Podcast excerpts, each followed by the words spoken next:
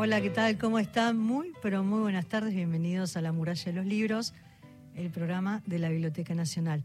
Mi nombre es Ana da Costa y me acompaña, ya está todo el equipo acá, Gastón Francese. ¿Cómo estás, Gastón? Hola, Ana. ¿Cómo andas? Qué lindo estar juntos de vuelta.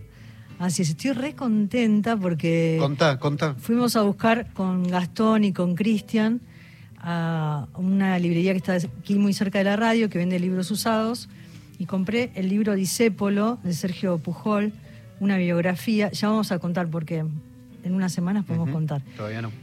Y me encontré con una sorpresa. Qué lindo cuando te encontrás con fotos, con recortes dentro de los libros.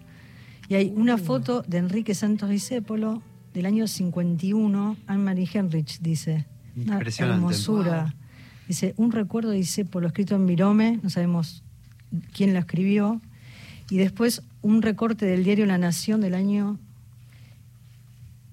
1971 que es dejó de existir ayer Armando Discépolo. Y la primera frase de esa nota, que justo la comentábamos antes de entrar a la radio, dice, lo que ocurre en una obra es lo de menos. Lo que interesa está entre quiénes, cómo y por qué ocurre. Eso, eso tiene que cerrar lo que vas a hacer. Es Sí, impresionante. sí. Es O sea, vos hermoso. abriste el libro y estaba esa foto y ese Y recorte ese de un recorte diario de esa dentro del libro, Wow. no, divino. Y de paso me compré eh, El gaucho Martín Fierro y La vuelta de Martín Fierro, José Hernández, una colección chiquita, hermosa. Pero ¿Qué ¿de quién era? ¿De quién era? De la jueza Carmen Argibay, Carmen Arginó la Molina. jueza de la Corte Suprema. Así es. Qué impresionante. Estás, Así que feliz. estoy estás feliz. hecha. Saludamos a todo el equipo. Cristian Blanco en la coordinación de aire y en la producción de La Muralla de los Libros. Marcelo Marín en la operación técnica.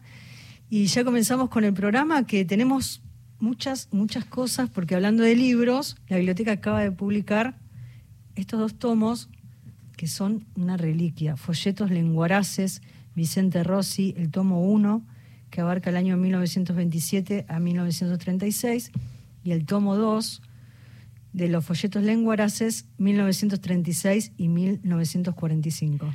Estos tomos van a ir para un oyente y quédense ahí porque ahora va a venir un especialista a contarles y a contarnos a todos nosotros de qué va.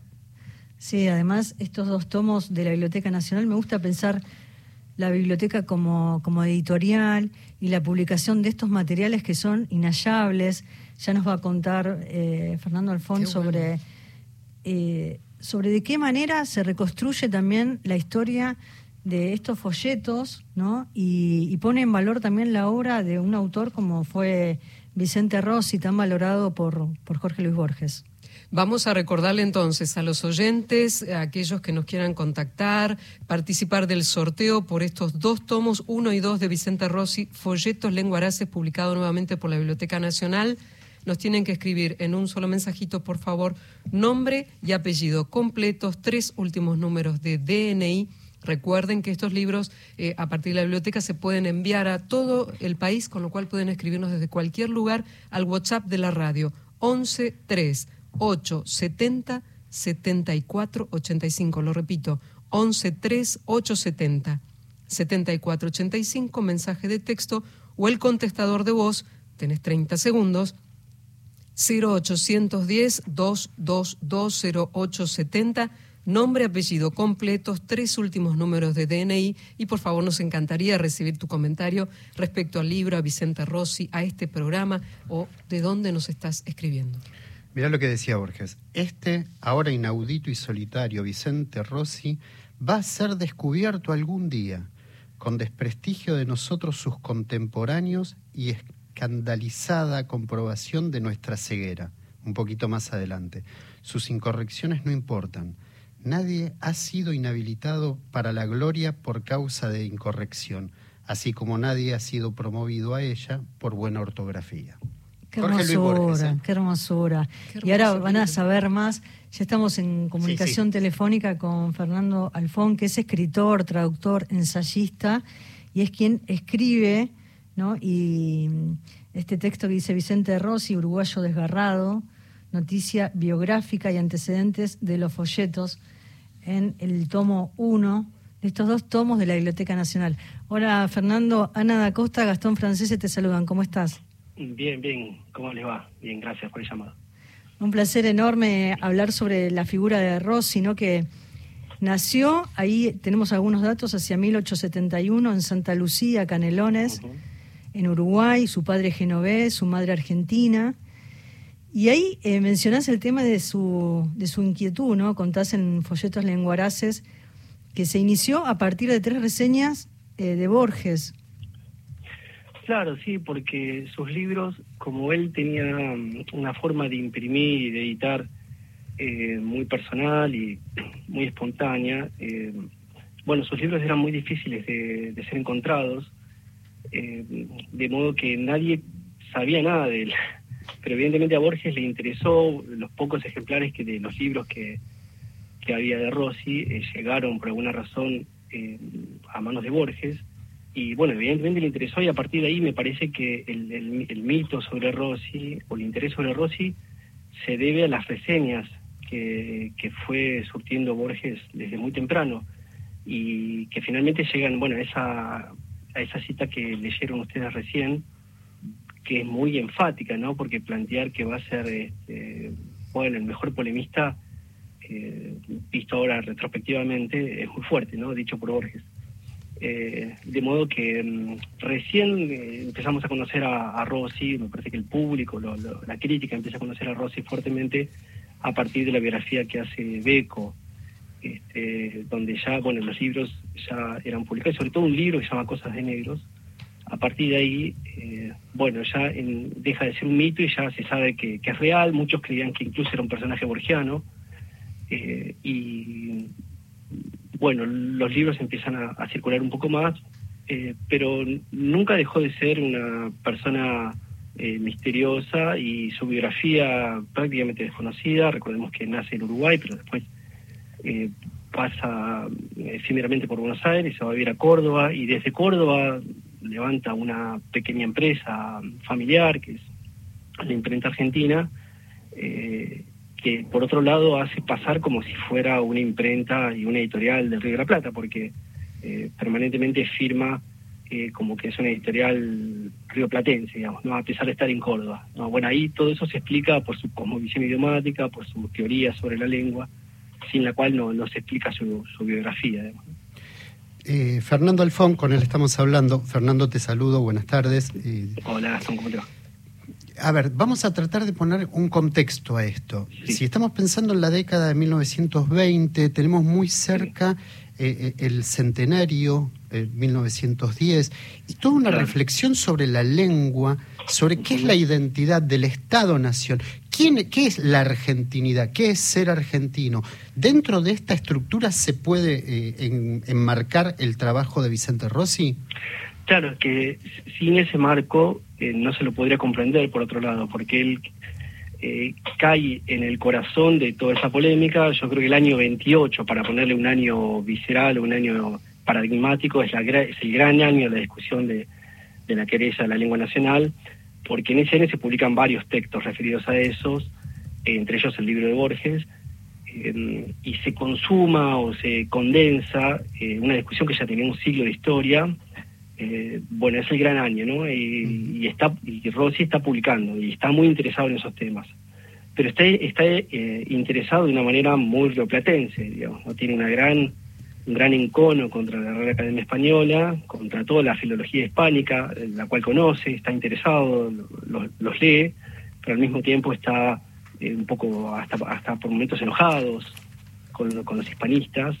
y particularmente, y sobre todo a partir del año 28, eh, también con el flamante Instituto de Filología que se había eh, fundado en Buenos Aires, que Rossi veía como una suerte de avanzada española eh, para conquistar la lengua rioplatense, digamos, ¿no? y sobre todo a, quitar la querella, la polémica que los rioplatenses, o podemos decir los argentinos, tenían con respecto a la lengua. y, que Rossi Sí. Fernando, ahí agrego algo. Él está armando una disputa entre la lengua popular de alguna manera y la Academia Española. Claro, él no está armando nada porque en realidad recoge, ¿no? Ah. No, que la, la, polémica y el lunfardo, porque no, claro, no, quería saber nada con el lunfardo. Claro, no, no. La polémica sobre la lengua nacional arranca con los románticos. Ya en el año 28 tenemos textos, este, de, de, de 1828 tenemos textos sobre el problema de la lengua nacional, con lo cual ya estamos eh, un siglo de discusiones sobre eso. En, en el año 1900 es un año decisivo para, para Rossi porque ahí se publica un libro que a él lo va a influenciar fuertemente y va a tomar todas sus tesis que es el libro de Lucien Abel, que es un francés que está eh, viviendo episódicamente en Buenos Aires, eh, descubre la lengua nacional, eh, se entera un poco de esas discusiones y cree que lo que está sucediendo en Argentina es la fundación no solo de una lengua, sino de una raza nueva que se llama la raza argentina. Bueno, este, por supuesto hay una nueva nación, entonces un pensamiento muy de la época. Si hay una nación nueva, que es una raza nueva, por tanto deben tener una lengua nueva hay algunos textos que creen que son representativos de esa lengua. Bueno, ahí aparece un libro que se llama Idioma de los Argentinos, este, que tiene básicamente esta tesis. Los argentinos tienen una lengua distintiva que no tiene ya nada que ver con el español que se habla en España.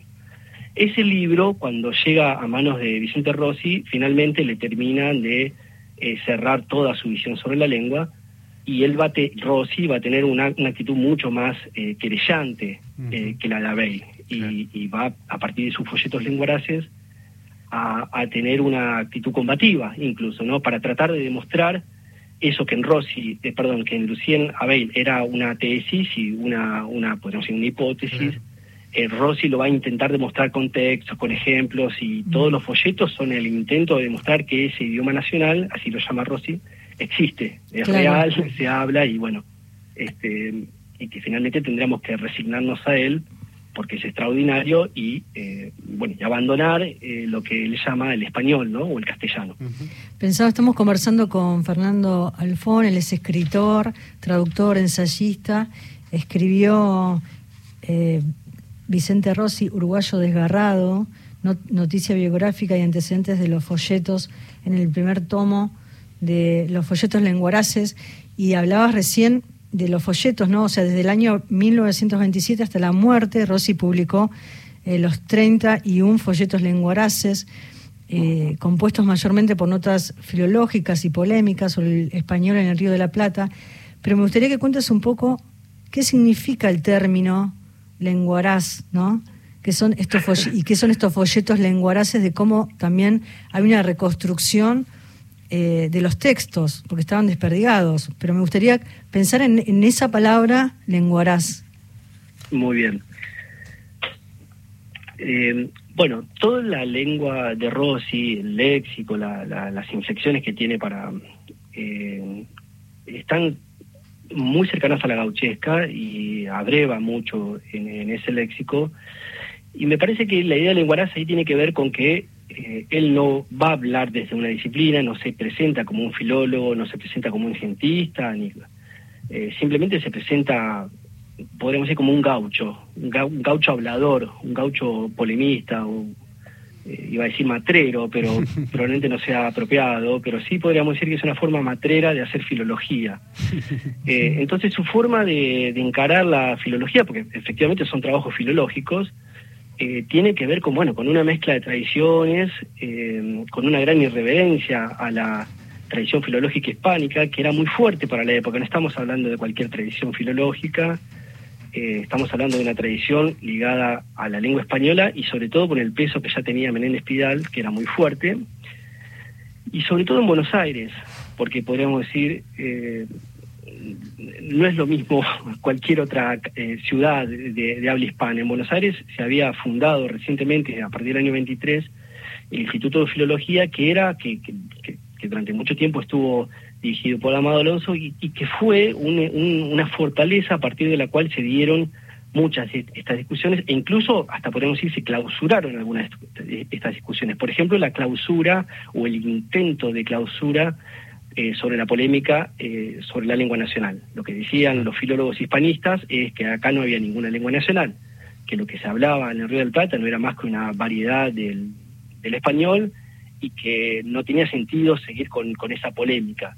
Eh, por supuesto, esa tesis tiene mucho de razón y por otro lado probablemente no comprenda el fondo de la, de la polémica, porque el fondo de la polémica, esto sí creo que lo comprendía Rossi, no tenía tanto que ver con una discusión eh, gramatical, a pesar de que Rossi la dio también, sino que tiene que ver con una, un intento emancipatorio, es decir, lo que los argentinos desde la emancipación, desde la generación del 37 hasta el siglo XX, lo que intentaron demostrar o decir es que tenemos derecho eh, no solo a hablar, sino también a tener nuestras voces, a ser escuchados, eh, eh, a no ser, eh, digamos, a no pedir permiso para hablar y no ir a consultar permanentemente a Madrid para ver si las formas que tenemos de hablar o de expresarnos son correctas o no. Entonces me parece que la, discusión sobre la lengua nacional, más que gramatical, era de orden política, digamos. Eh, bueno, el Rossi lo que intentó eh, fue darle un, cariz filológico a esa discusión y encaró, bueno, esa, esa patriada que fue hacer intentos eh, empíricos de que esa lengua existía eh, y la fue a rastrear en todo en todos los textos que pudo, en la lengua oral eh, y fundamentalmente en Martín Fierro. Ahí tiene una gran discusión con los filólogos españoles, algunos de los cuales planteaban que el Martín Fierro no era más que un episodio de la literatura española y bueno, ahí por supuesto Rossi le sirve esa, esa tesis para plantear que, que, que, una vez más España tiene una actitud despectiva para con, con el, el, habla española en el Río de la Plata y que no comprende efectivamente lo que está pasando acá con la literatura, con la cultura, con el comercio. Entonces me parece que eh, Rossi cuando se presenta como un lenguaraz lo que está diciendo es que va a discutir sobre los temas eh, que los filólogos discuten, pero lo va a discutir de una manera gaucha, podríamos llamarlo así, o de una manera ensayística, para de decirlo en, en términos eh, gonzalianos, digamos. Fernando mm. Alfón, con él estamos hablando. Hago una cita a, que nos ayudas sí. a entender. Dale. Y dice, y con respecto a esta diferencia que estás haciendo con el gaucho, él señala, no confundir, nos referimos al gaucho, a nuestro cruzado, a nuestro caballero armado, y no al gaucho literario estandarizado en los paisanos contemporáneos Martín Fierro y Juan Moreino. Acá está planteando dos figuras distintas claramente. ¿Por qué? Claro, claro. Sí, sí, no te olvides que el, el, el, el gaucho estaba atravesando, sobre todo esos años y sobre todo a partir del centenario, todo un proceso de canonización. Tal cual. Y un tránsito del gaucho, sí. podemos decir, histórico, real, al gaucho canónico. Eh, se va a convertir en poema nacional, claro. Exacto, exacto. En 1913 tenemos las célebres conferencias de Lugones que canonizan al Martín Fierro y el gaucho deja de ser un, eh, un pendenciero andrajoso que va por los llanos de la Argentina y pasa a ser ese trovador hercúleo que se convierte en inspiración y, y, en destino de la nacionalidad, digamos, ¿no? O sea, nos liga directamente a los griegos. Eh, con lo cual todo ese proceso que fue muy deliberado y, y que tuvo muchos textos que se complotaron para lograr esa canonización y esa heroicidad del gaucho, eh, bueno, esa es la discusión de esos años, ¿no? A partir del centenario y eh, cuanto menos unas buenas décadas llega hasta Borges esa discusión. Uh -huh. eh, discutir el gaucho real y el gaucho finalmente que encontramos en Martín Fierro. Eh, la tesis borgiana ahí que discute con Rojas y con es que Martín Fierro en definitiva se, se escribe en un departamento, en un hotel de Avenida de Mayo, le escribe un literato, o sea, eso es una ficción es una ficción, no vayan a creer que ahí está, es el habla del gaucho, digamos, ¿no? es el habla de la literatura. Este, y Fernando, y, ¿por qué pensás que, que no se sabía nada de su biografía? También vos hablás de un manto de misterio ¿no? que había sobre la figura de Rossi y, y estos libros que eran eh, realmente inhallables. Sí, Sí, claro, y claro, también bueno, la puesta en valor, digo, hoy de la Biblioteca Nacional, exacto, ¿no? Sí. En recopilar todos estos folletos y, claro, claro, y también la, la, digo, la forma, ¿no? De que también entraba en conflicto, bueno, de cómo lo publicamos, porque eran folletos. Exacto, sí, sí, sí. Eh, la verdad que, que fue um, extraordinario el trabajo ese, porque yo eh, desde un primer momento lo creí imposible y finalmente todavía no lo vi los, los, los libros, pero... Ah, lo estamos sorteando, ah, si capaz que si llamás sí, sí. o escribís, te lo, Dos te tomos. Te lo no, no, seguro, seguro. Nombre, no, apellido, DNI. Nos dejás algo. Me, dice, me dicen que están, me dicen que están, con lo cual tengo que, que resignarme a que finalmente se han editado, porque lo creí desde, un, desde siempre, lo creí una empresa imposible porque están escritos de una manera muy irregular, tiene una ortografía que el propio Rossi sigue investigando, y va ensayando en cada folleto, ensayaba una ortografía distinta, con lo cual ahí ya tienen una discusión, bueno, ¿qué, ¿cómo editar? ¿Seguir esa lógica, esa lógica, esa ortografía personal, que es imposible, porque cómo corregís un texto con una ortografía personal.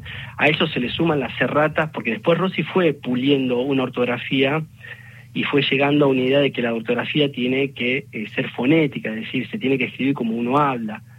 Pero esa y esa orden bajó a sus imprenteros, dijo, bueno, a partir de ahora hay que imprimir de esta manera y dejó una cartilla más o menos de orientación, pero después los imprenteros... un manual de eh, estilo. claro, pero, está bien, pero después los obreros que, que juntaban los tipos y reunían los tipos lo hacían como podían y, que a menudo les salía mal, con lo cual una misma palabra está escrita de una manera, en la misma página está escrita de una manera arriba y abajo de otra manera. Este, con lo cual es, eh, es muy difícil. Eh, esos, esos folletos se, se editaron en Córdoba este, con, eh, con ese título, folletos lenguaraces, llegaron una treintena de folletos, y, bueno, se han perdido, en general se fueron, no, era una gran tirada, estamos hablando de un, millón de tiradas, no sé, eran, eran, folletos que, que, bueno, se fueron perdiendo, y de hecho eh, Mariano, que fue eh, la persona que se encargó de, buscarlos y de recopilarlos, hasta último momento estábamos trabajando y faltaba el último folleto. Eh, con lo cual este, estábamos trabajando casi eh, con la certeza de que íbamos a hacer una, una, edición de los folletos incompleta. Finalmente se encontraron todos, es una suerte de milagro, porque la verdad que yo tampoco tenía esperanza de que eso sucediera y bueno, sucedió así. Eh, bueno, no están en ninguna parte, en la biblioteca acá en la, Plata hay cuatro o cinco, hay otros tantos en la Biblioteca Nacional, pero después bueno, están, están perdidos. Reunidos todos, evidentemente tienen un valor, porque ahí, hay, eh, además de una, una colección, hay impronta, hay, una impronta de época, una tesis sobre la literatura nacional, sobre la lengua, tiene fragmentos extraordinarios. O sea, son, son un delirio, y son un delirio filológico. Cualquier filólogo actual eh, los despreciaría a menos que encuentre en esos folletos, busque otra cosa, ¿no? Eh, ahora, en ese delirio filológico eh, gauchesco, eh, tiene eh, fragmentos de alta literatura y tiene comentarios y, apreciaciones sobre Martín Fierro, sobre Hernández, sobre la discusión sobre la gauchesca y sobre que son eh, muy, muy, muy afortunados. Eh, y después, bueno, todo un arte de injuriar, que es lo que a Borges le interesaba. Digamos, Rossi no paraba de insultar a, a, a todos los españoles y a todos los filólogos que, que, encontraba en esa línea, con lo cual se le ocurrían en una misma página, se le ocurría una cantidad de insultos eh, muy variado y bueno, los desplegaba ahí y bueno, eso, eso evidentemente a Borges le, le atrajo, le atrajo un poco. Fernando Alfón, con él hablamos. Eh, Fernando, ¿Cuál es el rol que cumple dentro de este momento histórico de la Argentina el cambio que se produce a partir de las oleadas inmigrantes? Digo, también cuando uno piensa en la identidad nacional, puede estar en contraposición de alguna manera, creo, y te lo pregunto, con respecto a estas otras hablas que también están en la ciudad disputando o estando ahí. Claro, son, son esos años, es, por eso la discusión ahí se, se enciende mucho a partir del centenario donde el, Estado argentino quiere finalmente estar consolidado y dice, bueno, eh, tenemos que, unificar y tenemos que darle un orden a lo que es la lengua nacional. Eh, y al mismo tiempo están llegando inmigrantes con sus lenguas, llegan italianos, llegan este, franceses, y llegan lenguas, ya cuando uno dice llega a Italia, llegan 16 provincias de Italia con sus dialectos, con sus con lo cual eh, eh, la literatura recibe todo eso, eh, se, deja permear por todo eso y eso aparece en las calles de Buenos Aires. Eh, por supuesto, un purista ve que eso es un desastre y un purista se puede escandalizar, pero probablemente un literato no, o alguien que esté interesado en la lengua no, le parezca maravilloso. La generación del 37 de Alberti y Gutiérrez veía que eso era maravilloso, o sea, que en el puerto de Buenos Aires confluyan distintas lenguas, distintos registros. Eso es la lengua americana, digamos, esa fusión. Rossi era de ellos eh, y auspiciaba y cada tanto que aparecía un préstamo, una interferencia, una presencia de otra lengua en, el, en, el, idioma nacional, él, la celebraba, la celebraba porque entendía que el, resultado de toda esa mezcla iba a salir una lengua más potente, eh, más auténtica, en fin. Eh, Fernando, estamos, Estamos por eh, compartir ahora el informativo, llegan las noticias en AM870 Nacional. Si te quedas en línea, estás en La Plata ahora, ¿no? Estoy en La Plata, vivo en La Plata. Bueno, si te quedas en línea unos minutos, vamos a la tanda, la, música y seguimos conversando. ¿Cómo no? Gracias. Bueno, si les parece, llegaremos a las noticias con este Gauchos of the Pampa, juntito al fogón.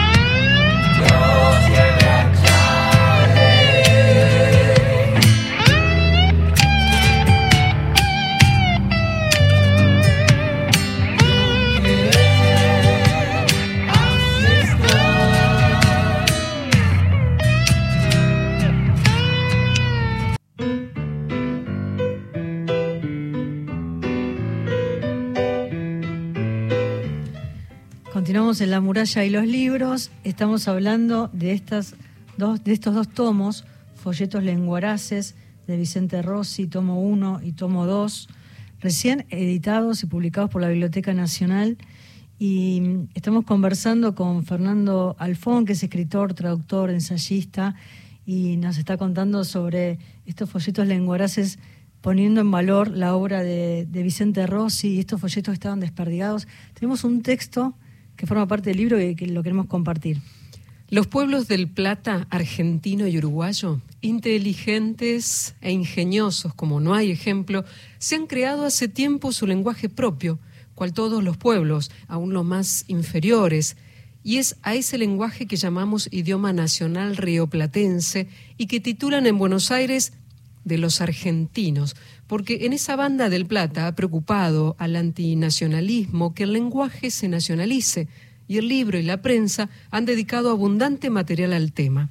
Todo sin perjuicio de que también sea de los uruguayos, por más que estos aparecen insensibles a tan importante cuestión que afecta a la nacionalidad y burla la voluntad popular manejada como está por el derrotismo de casa y de afuera. Ahí está, compartimos un fragmento. ¿Ese es del tomo 1? Tomo 1. Tomo 1. 6. Tomo 1, 6. Folleto 6. Eh, estamos con Fernando Alfón, que está del otro lado de la línea. Y yo te quería preguntar, Fernando, también por, por la obra de, de Rossi, ¿no? Porque si hacemos un pequeño recorrido, sus, sus primeros eh, escritos fueron versos inéditos, mostrados bajo seudónimo, lo contás en, en el texto que forma parte del tomo 1. Y también esta relación que tenía con, bueno, con los cuentos criollos, publicó Cardos en el año 1905, los cuentos policiales, pero también este vínculo que tenía con el teatro, ¿no? Porque él tenía una amistad con los hermanos Podestá, se ve interesado también por el Teatro Nacional y el origen del teatro. Claro. Sí, sí, claro, tiene un, tiene un libro, que un libro que apreciamos mucho, que es el Teatro Nacional Replatense, de 1910. O sea, la fecha es, es más este, eh, potente probablemente que el título, ¿no? 1910, o sea, es el centenario. Es y ese, en ese libro de 1910 ya están las tesis de Rossi eh, sobre la lengua, que van a ser las que van a finalmente después confluir en los, folletos lenguaraces. Es decir, que ese libro, eh, Teatro Nacional Replatense, podríamos decir es el libro emblemático de él, donde está como una paleta de colores, están todos los colores que después va a utilizar en, el resto de la obra, en Cosa de Negro y sobre todo en los folletos. Bueno, ponemos en valor esta obra de Rossi, ¿no? Y cuánto más hay para hablar y para leer eh, sobre los folletos. Hay una, hay una foto. Un, oyente, Pablo de Rosario, que además de ser parte de la decena de personas que se contactaron para el sorteo de estos dos tomos, nos decía desde Rosario a propósito de los lenguaraces. Manuel Prado, en sus crónicas reunidas en Guerra al Malón, dice que el lenguaraz aparece como un indio bastante ladino, llevando y trayendo mensajes entre caciques y milicos y traduciéndolos según su propia conveniencia. Acota este oyente. Sí, sí. Sí, sí, no, habría que aplicar la idea, eh, supongamos que contamos con una etimología certera de esa palabra, aplicársela a la manera en que la usó Rossi. Me parece que tiene que ver más con esto que yo explicaba eh, hace un ratito. La idea del lenguaraz en Rossi tiene que ver con una forma de hablar criolla, eh, desenfadada, eh, que no coquetea con las ciencias rígidas, es decir, una forma, por supuesto que combina distintas lenguas también, porque Rossi eh, no tenía ningún prurito, ningún problema de, de, cambiar de lengua, si, si, era necesario. Es decir, tiene que ver con esto, con la flexibilidad, con la con, con, el desenfado, hablar de manera desenfadada, no tanto con hablar de, de, de manera ladina o de manera engañosa, porque en el concepto, en el sentido de lenguaraz también en algún diccionario podemos encontrar esa definición, ¿no? Hablar de manera engañosa o como para para hasta traicionar en el habla y me parece que no está ese sentido en, el uso que le da Rossi de la palabra. Fernando, un millón de gracias por esta comunicación, por esta charla. Eh, bueno, te esperamos por acá, por el estudio también, cuando, cuando quieras, cuando vengas para Buenos Aires. Bueno. Y gracias por esta entrevista. Un abrazo grande. ¿eh? Gracias para ustedes por, por, la comunicación. Un placer enorme. Fernando Alfón pasó por la muralla de los libros para hablar de los folletos lenguaraces, tomo uno, tomo dos Mira, acá encontré uno que hablaba justamente del Martín Fierro, dice, folletos lenguaraces, desagravio al lenguaje del Martín Fierro, Río de la Plata, 1936, y dice, literatura del pueblo, el Martín Fierro se adentra en el espíritu del nativo, nacido de la tierra, no venido de ninguna parte el verdadero criollo, el que lo comprende y lo siente. Y ahí sigue. Últimos minutos para ganarse los dos tomos, Gise. Sí, claro, pueden escribir al WhatsApp 113-870-7485 o al contestador 0810-222-0870, nombre, apellido completo, tres últimos números de DNI y de esta forma participan que en minutos nada más alguien se lleva folletos lenguaraces, tomo 1 y 2 de Vicente Rossi, que la Biblioteca Nacional editó nuevamente. Si quieren, compartimos una canción de Luciana Yuri y después les cuento por qué, por qué la vamos a escuchar a ella hoy Ah, bueno, Luciana Yuri, entonces, y este, eh, este detalle de esta música que compartimos ya mismo. Soy un latido en la tierra Tal vez un pájaro, un alma. Tal vez un pájaro, un alma. Soy fantasía constante.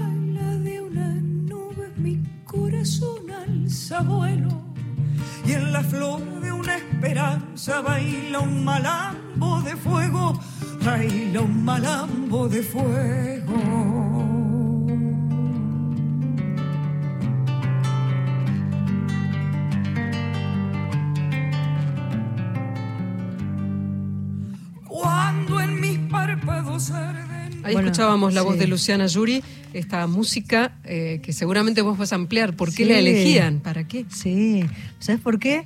Ayer se lanzó la segunda temporada de Escrito en el Aire, un programa de la Biblioteca Nacional que se emite por Canal Encuentro, que el, ciclo se propone divulgar e incentivar el estudio y la reflexión sobre la dimensión lingüística, poética y narrativa de la canción.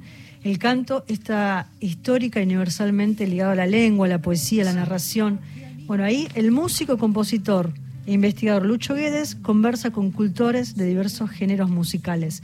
Ayer fue el estreno, los lunes a las 21.30 horas, cada lunes se va a emitir un capítulo nuevo y el capítulo de ayer fue Luciana Yuri. Se repite ese capítulo toda esta semana.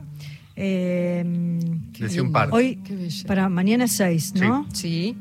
A las ocho y media de la mañana, Mm. para los, Uno a la los tarde. que madrugan. Uno a la tarde. El 7 Sí. a las 14 horas. Ahí está. El 8 a las 18.30 horas. Me viene. Sí. El 9, creo que el 9 es sábado, sí. Sí. A las 11 de la mañana. Y el domingo a las 16 horas. Para todos los gustos y horarios. ¿eh? Para todos. Así que lo celebramos. Sí, claro, eh, y agradeciendo a los que escriben, los remolones que están escribiendo ahora por el sorteo, ya vamos cerrando eh, por estos dos tomos que por suerte tenemos a la Biblioteca Nacional que hace estas bellezas de reediciones, en este caso Vicente Rossi. Eh, nosotros decimos, tema uno, tomen nota que la Biblioteca Nacional y el Museo del Libro y de la Lengua van a permanecer cerrados el lunes 11 de septiembre para celebrarse para celebrarse porque se celebra el Día Nacional del Bibliotecario y de la Bibliotecaria. Así que eh, ya desde ya les mandamos un saludo, pero reiteramos, el día lunes 11 de septiembre la Biblioteca Nacional y el Museo del Libro y la Lengua están cerrados para festejar. Y también decimos que la nave de los sueños en la Biblioteca Nacional continúa la temporada número 18 del ciclo de cine argentino que organiza Nave de Sueños y la Biblioteca Nacional allí en el auditorio Jorge Luis Borges a partir de las seis y media de la tarde en la Biblioteca Nacional y el programa para el martes 12 de septiembre, tomen nota, preestrenan El hombre más fuerte del mundo de Fernando Arditi. Esta es una de las tantas cosas que ustedes pueden ver y también chequear en la página de la Biblioteca Nacional. ¿Y el sábado y el domingo qué tenés que hacer? Nada por ahora, Te contame. vas a la plaza del lector Rayuela de Sí. 12 a 19 horas, charlas, lecturas, venta de libros usados. ¿Por qué? Porque está la fiesta del libro usado. Además, Alejandra Camilla con lectura de poesía japonesa, Emilio García Huevi, Vida y muerte del concepto clásico de utilidad, Martín Coan, la formación de un lector, hay de todo, ¿eh? Música en música. vivo. El domingo Natalia Romero y Silvia Castro, Dolores Reyes, entrevista a cargo de Nacho Damiano, de todo, Me sábado encanta. y Sí, domingo, 12 a 19 horas. ¿Sabes por qué me encanta? Gratis. Porque van a estar los libreros que te van a recomendar. Claro. Gente que sabe un montón. Gente y que sabe Qué muchísimo. sabroso, qué lindo. Sábado No y domingo, ¿no? Te esperamos, porque Gratis. Ana y yo vamos a estar. ¿Van a estar ustedes Vamos- ahí? sí, vamos ¿Firman autógrafos? La Nah. muralla del libro. Ah, espera, quiero agradecer porque no me quiero olvidar. Sí. Le quiero agradecer a Demetrio López que nos invitó a Gastón y a mí para hablar de la muralla y los libros Sí. en lo- eh, Libros Libros, que que, muerden, que se emite los domingos a las 18 horas, de 18 a 20 por AM 1110 en Sí. Radio La Ciudad. La ciudad. Estuvimos ahí a- y también trabajamos, porque Sí, nos hizo trabajar. nos hizo trabajar Demetrio, estuvimos haciendo entrevistas Muy bien, en el programa de él. laboriosos, laboriosos. Primero nos entrevistó, y después dijo, ¿se quieren quedar? Y nos hizo trabajar. Muy Así bien, que, ¿la, bueno. la pasaron Gracias. lindo? La pasamos Sí. re lindo. Le mandamos un beso enorme a Demetrio. Nos regaló su última novela que la vamos a leer. Sí, la tenemos Policial, también. género negro. Tenemos tanto para leer. Sí. ¿Qué Qué, más cuánta cosa. Mire, a 50 años de la publicación de Triste, Solitario y Final de Osvaldo Soriano, la Biblioteca Nacional está organizando una muestra recuperando aspectos vinculados al primer libro de este escritor argentino. Eh, recuerden, 50 años de Triste, Solitario y Final se puede visitar hasta el primero de octubre en el hall del tercer piso de la Biblioteca Nacional de lunes a viernes de 9 a 9 de la noche y sábados y domingos también de 12 a 19, siempre entrada libre y gratuita. Y mañana, miércoles mañana? 6, desde las 10 de la mañana, en el auditorio Jorge Luis Borges de la biblioteca, las primeras jornadas de literatura infantil y Eso juvenil Elsa Bornemann. Me encanta este homenaje a Elsa Bornemann a 10 años de su muerte. Tan bella. Eh, va a haber de todo, de todo. Escuchen esta invitación que nos hacen para ir mañana eh, con entrada libre y gratuita a la Biblioteca Nacional.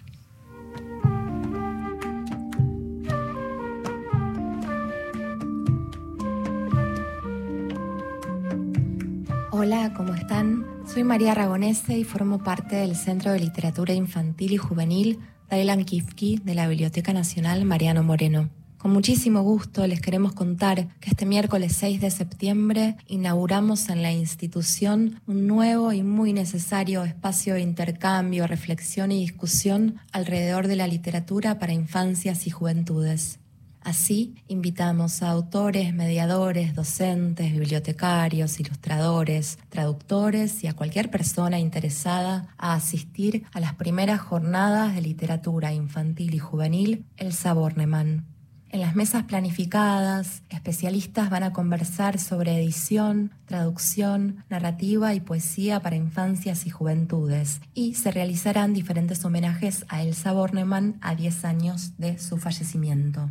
Las jornadas comienzan a las 10 de la mañana y cierran a partir de las 17.30 horas con la lectura de cuentos y poemas de Elsa Bornemann a cargo de autores y autoras. Chicos, chicas y grandes, acérquense a escuchar estas lecturas. No es necesario inscribirse previamente y se entregarán certificados de asistencia a toda persona que lo necesite. Les esperamos.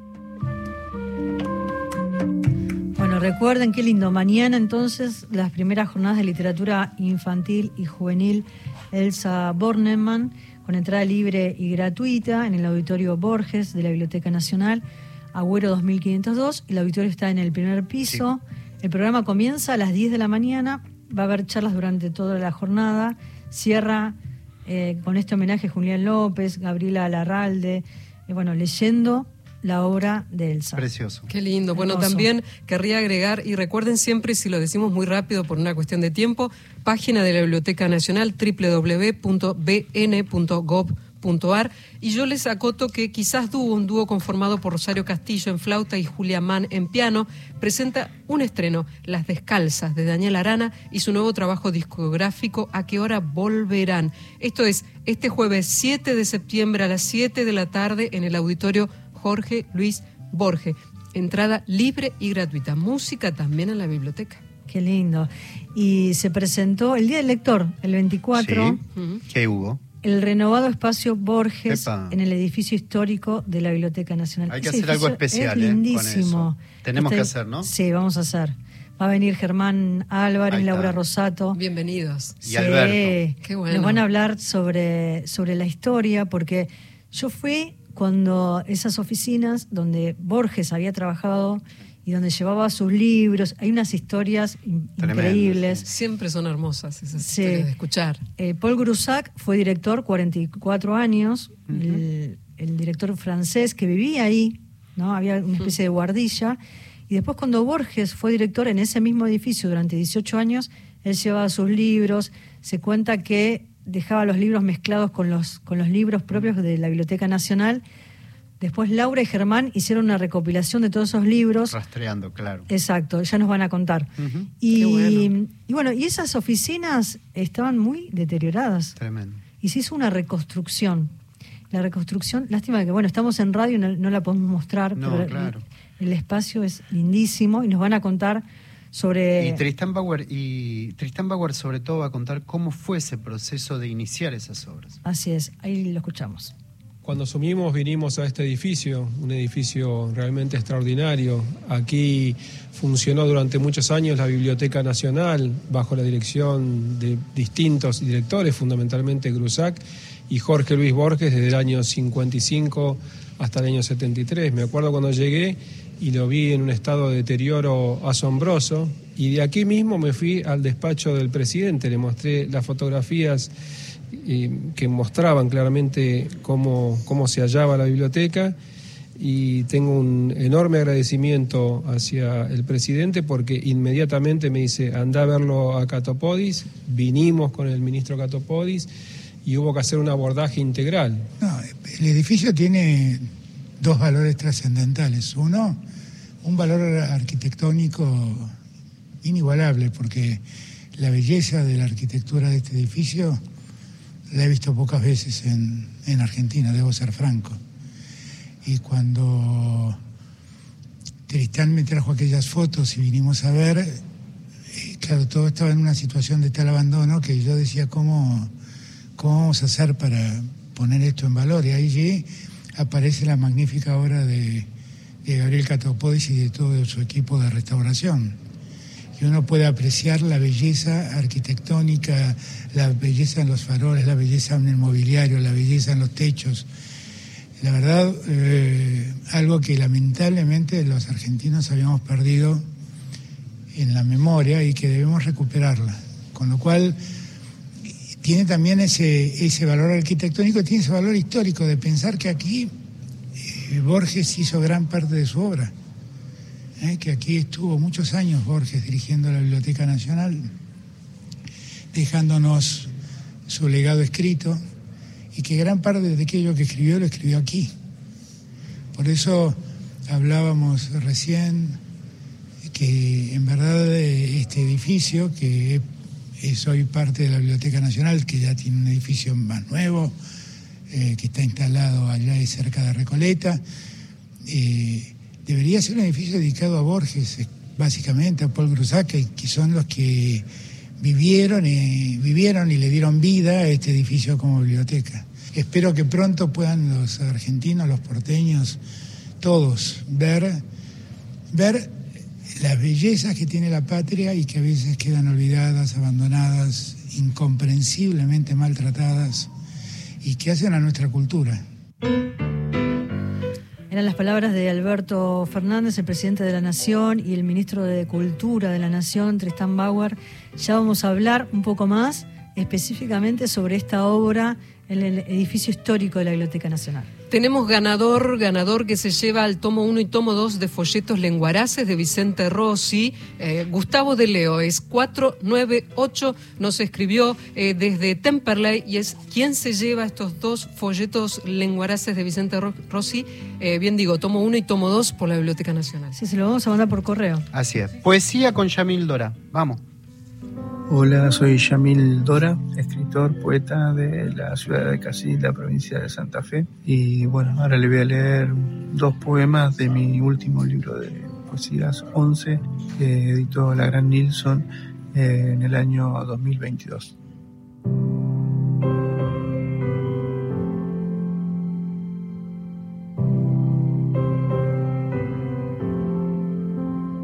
Después de algunos años de estar en esta ciudad, puedo guiar a los recién llegados. Y si alguien me pregunta en el subte si ir para allá o para acá, le contesto como si fuese un experto. Y cuando regreso a mi ciudad, es decir, a mi casa de antes, camino como un turista que recorre un país muy curioso, muy triste y muy querido, casi como si estuviese en la tierra de mis abuelos.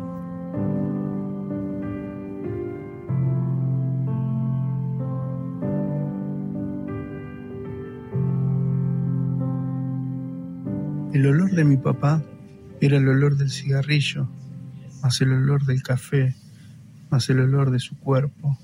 Mi olor por años fue el olor del vino, más el olor de mi cuerpo, más el olor del café. Ahora mi olor es el olor de mi casa, más el olor de Buenos Aires, más el olor de mi cuerpo. Mi mamá me dice que su casa nueva huele lindo. Vos olés como el día en que te conocí y cada vez que me voy y hablamos, tu olor pasa por el teléfono como la primera vez.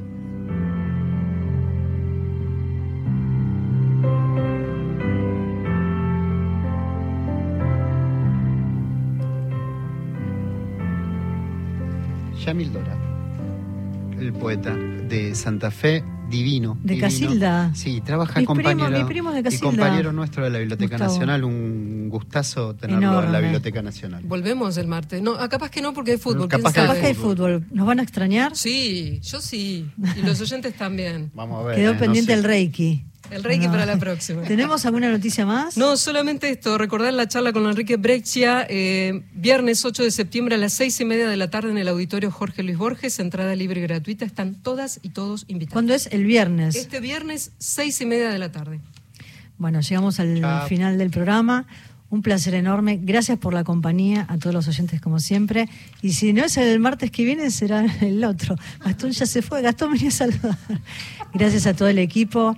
Gracias por este programa. Nos encontramos el próximo martes. Buena semana. Chao.